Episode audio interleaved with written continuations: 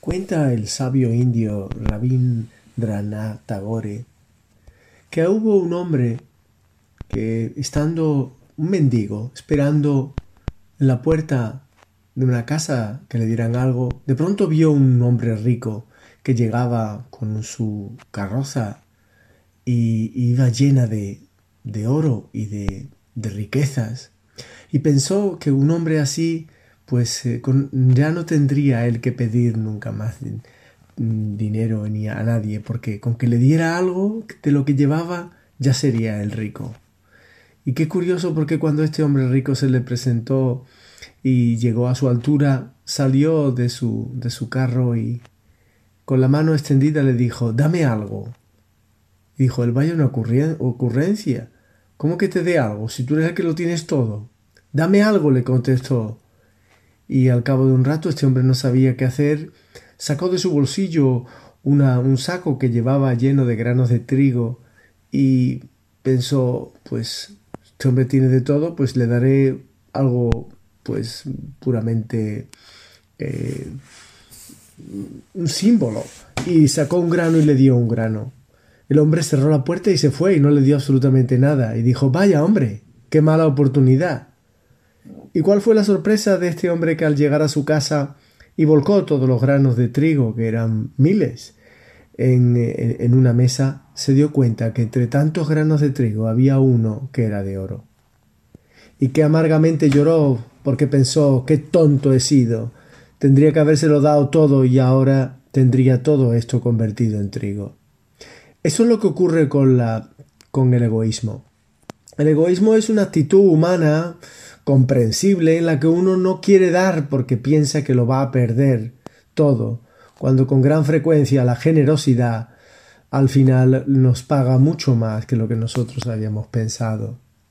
San Agustín, que era una persona pero muy, muy, muy, muy lista, dio vueltas y vueltas a su cabeza a ver cómo iba el amor de, del hombre aquí sobre la tierra y al final dedujo y decía que el hombre solo puede amar dos cosas. El hombre se puede amar a sí mismo o el hombre se puede amar uh, a Dios. Solo estas dos cosas son. Porque incluso cuando tú dirás, bueno, pero ¿y qué pasa si, por ejemplo, amo a un amigo o amo a una novia o amo a alguien de mi familia?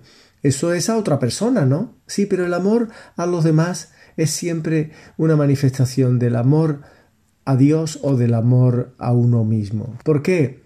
Porque yo puedo querer para esa persona a la que a la que amo, puedo querer su bien y su salvación y por lo tanto quiero como quiere Dios o quiero esa persona por lo que me reporta a mí, por lo que yo puedo sacar de ella, por, por el beneficio que yo tengo y entonces en cierto modo me estoy queriendo y me estoy amando a mí mismo. Así que analiza tus amores, analiza las cosas que quieres y pregúntate, ¿quiero lo mejor para esa persona o me quiero a mí mismo? Porque así lo que haremos será purificar. El egoísmo muchas veces nos parece que es como la oportunidad para sacar jugo a las cosas, pero al final los egoístas se quedan solos.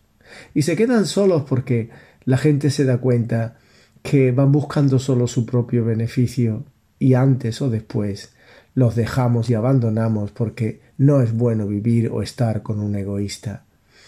Eh, con gracia decía el Papa Francisco una vez hablando, metiéndose un poco con los argentinos, él que es argentino él mismo, dijo, el modo, ¿sabéis cuál es el modo de suicidarse de un argentino? Los argentinos se suicidan del siguiente modo, se suben a su ego y de allí se tiran, intentando decir pues que son que son un poquito creídos, o por lo menos eh, a lo que se refiere es eso, que tienen un gran ego, un ego tan grande, tan grande que si te tiras de él te matas. Bueno, pues eso también es una, manifestación del egoísmo. Y fijaos cómo la palabra misma viene etimológicamente ego, eh, ismo, es, un, es una especie de crecimiento anormal de, del ego.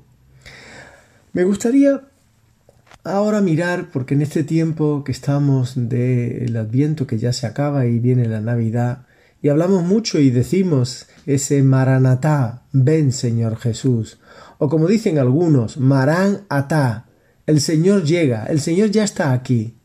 Pues mirad, fijaos que María tiene, nos da un ejemplo maravilloso porque ella en cuanto se entera de que el ángel le dice que su prima María está ya en el sexto mes de su embarazo, ni corta ni perezosa, lo que hace es que se dispone e inmediatamente.